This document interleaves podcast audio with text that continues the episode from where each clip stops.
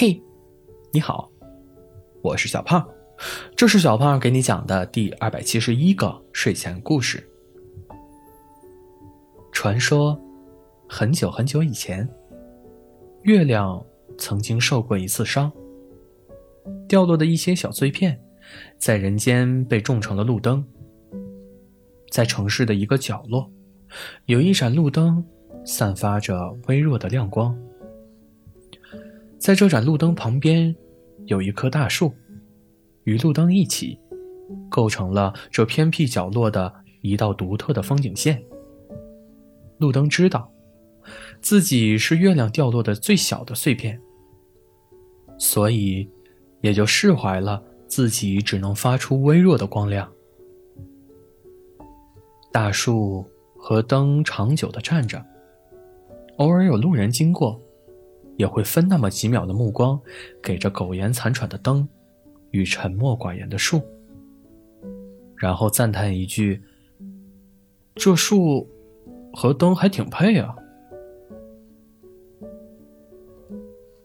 在城市的变迁中，大部分的老路灯都被拆除，很多的老树也都被砍伐，唯有这盏灯与树相依而立。我希望我们可以永远这样。大树说：“我们一定会永远这样吧。”路灯肯定道。然而，事情总是事与愿违。随着城市的发展，人们觉得这盏路灯实在是太暗了，无法满足照明的需要。于是，月亮碎片化作的路灯被拆除了。这里不再偏僻，也开始上演人来人往的戏码。与之前相比，可谓热闹非凡。但大树却觉得前所未有的孤单。新来的路灯总是按部就班的明明灭灭，刺眼的灯光总是会晃得大树。头晕目眩，大树想念月亮碎片，想念那些互相陪伴的日子。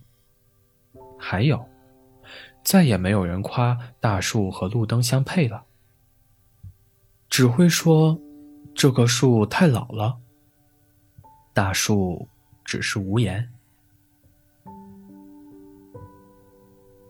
一个夏季的夜晚，蝉鸣如潮。草丛中钻出来一堆萤火虫，附上了大树的枝叶。大树为这久违的热闹感感到开心。好久不见，老朋友。大树突然听到了一个熟悉的声音：“别来无恙吧？希望你还记得我。”只见一只萤火虫离开大队伍。独自飞到了黑暗之中。你是？大树用怀疑的语气问道。我是，月亮碎片。